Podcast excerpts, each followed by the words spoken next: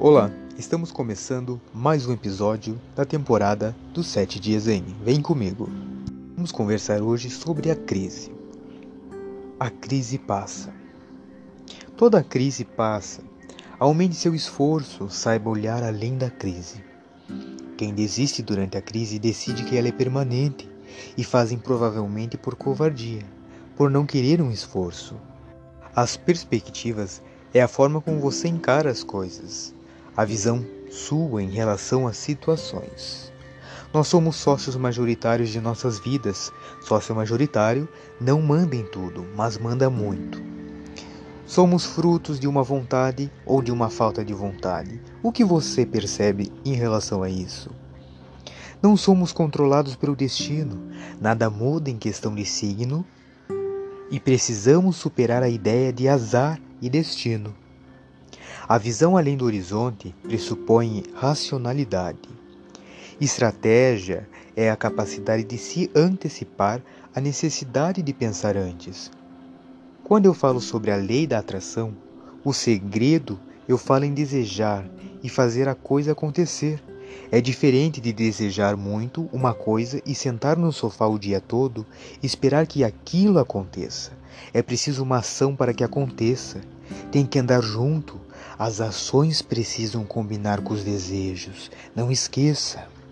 A crise é uma turbulência e precisamos seguir adiante e não nos abater com a crise.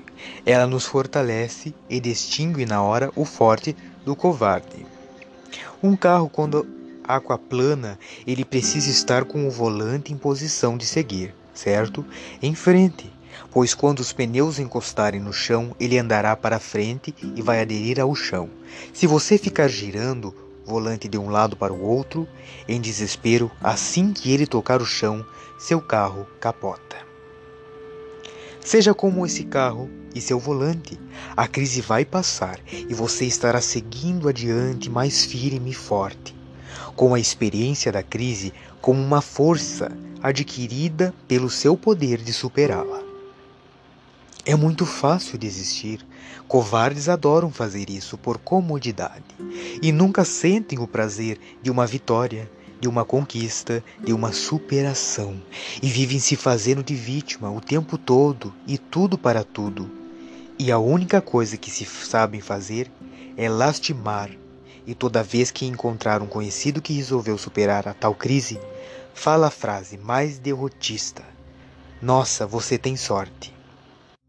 Isso são frases dos nossos semi-amigos, vendo nossos projetos dando certo.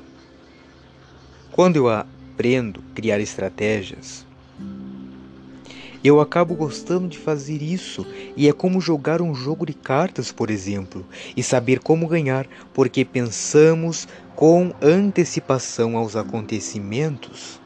Xadrez é um excelente jogo de estratégia, o jogo de cartas também. Se quer aprender a ter estratégias, aprendam a jogar xadrez, que o resto você saberá fazer e vai tirar de letra.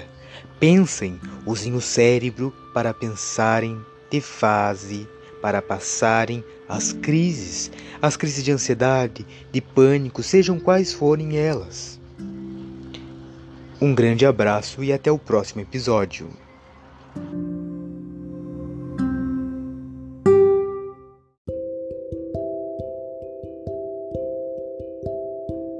Olá, estamos começando mais um episódio dos Sete Dias em. Vem comigo. As causas podem ser fisiológicas, psicológicas e espirituais. Aspectos que contribuem para esse mal-estar. Estar longe de quem se gosta e perto de quem não se gosta. Não estar a fazer o que se gostaria de fazer. Não saber o que se quer fazer. Tudo ou nada querer.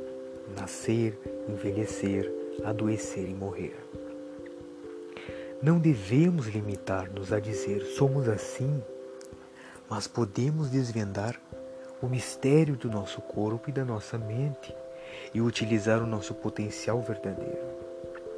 Viver com alegria e contentamento atravessando os inúmeros portais da existência. Ao reconhecer o que nós é prejudicial ou benéfico, deixamos de nos alimentar das misérias e dos sofrimentos. Sublinha a sua vida com energias positivas e você verá que a contribuição do universo virá a você. É importante identificar e descodificar os sentimentos, perceber o corpo, os seus músculos, a sua respiração. Há várias possibilidades de travessia e a meditação é um dos caminhos maravilhosos para o tal, nos trazendo a paz e tranquilidade. Lembrar o que é realmente verdadeiro, largar frases feitas, afastar pensamentos negativos. O estado depressivo pode ser resultante de um eu que teme desaparecer. Você sabia? Um eu conhecido, criado pela própria pessoa e que a faz pensar ser diferente das demais. Essas pessoas aparentemente felizes, realizadas, satisfeitas, um eu pequeno, invasor e dominador que quer manter-se no controle dessa mente, fazendo-a sentir-se mais triste, mais infeliz, menos motivada do que qualquer um e que encontra conforto nas tristezas. E uma coisa importante que digo a vocês, que se quisermos transcender a depressão, atravessar esse mar morto de emoções, temos de rever o nosso olhar. Acredito que se olharmos e mudarmos de um comportamento, podemos desfazer a depressão. Por isso é preciso aprender novas maneiras de ser e de pensar, fazer mudanças na vida para que a mente também se transforme. E não esqueçam, a nossa identidade não é fixa nem permanente. Estamos sempre a recriar-nos a nós mesmos. Refazemos-nos, deitamos fora roupas, livros, pensamentos, memórias, projetos, poemas, músicas, relacionamentos e novamente encontramos outras roupas, livros, pensamentos, memórias, projetos, poemas, músicas, relacionamentos. Podemos simplesmente repetir ou ir além crescer sem medo de abandonar o que deve ser abandonado. Uma dica muito importante: faça tudo da melhor forma que puder. E quando errar, arrependa-se e procure corrigir o erro. Não se lamente nem cause lamento aos outros. Cause alegria com a sua presença e o seu tom de voz. Seja você inteiro e completo. Mais do que lutar contra a depressão, é preciso reconhecê-la e saber tratá-la. Não lutar contra ela é saber que o processo de libertação só ocorrerá se houver predisposição. O esforço é fundamental. Lembra que criamos hábitos de pensar, de perceber e de viver?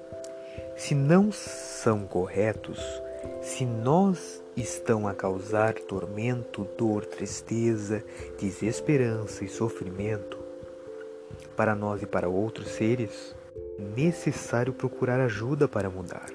A vida correta é ter humildade e saber que precisamos uns dos outros, que nos fortalecemos criando redes de relacionamentos que nos inspiram a viver bem, com saúde física, mental e social. Então isso é importante, importante para mim, importante para você. Reflita. O que você está buscando na sua vida? E isso nós buscamos também nos episódios que eu falo e comento sobre o exercício de estar presente em si. O exercício que nos liberta, que nos reanima, que faz com que nos encontramos em nós mesmos, o qual eu penso em qual pé primeiro eu coloco a descer da cama. É o direito? É o esquerdo? Eu abro a porta da cozinha. Que cor é a maçaneta da porta? É marrom? É prata?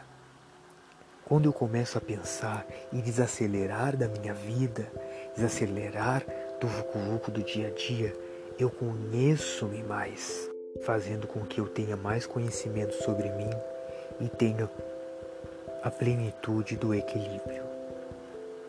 Então, hoje falamos sobre a depressão, mas além teremos mais outros episódios referentes à saúde mental.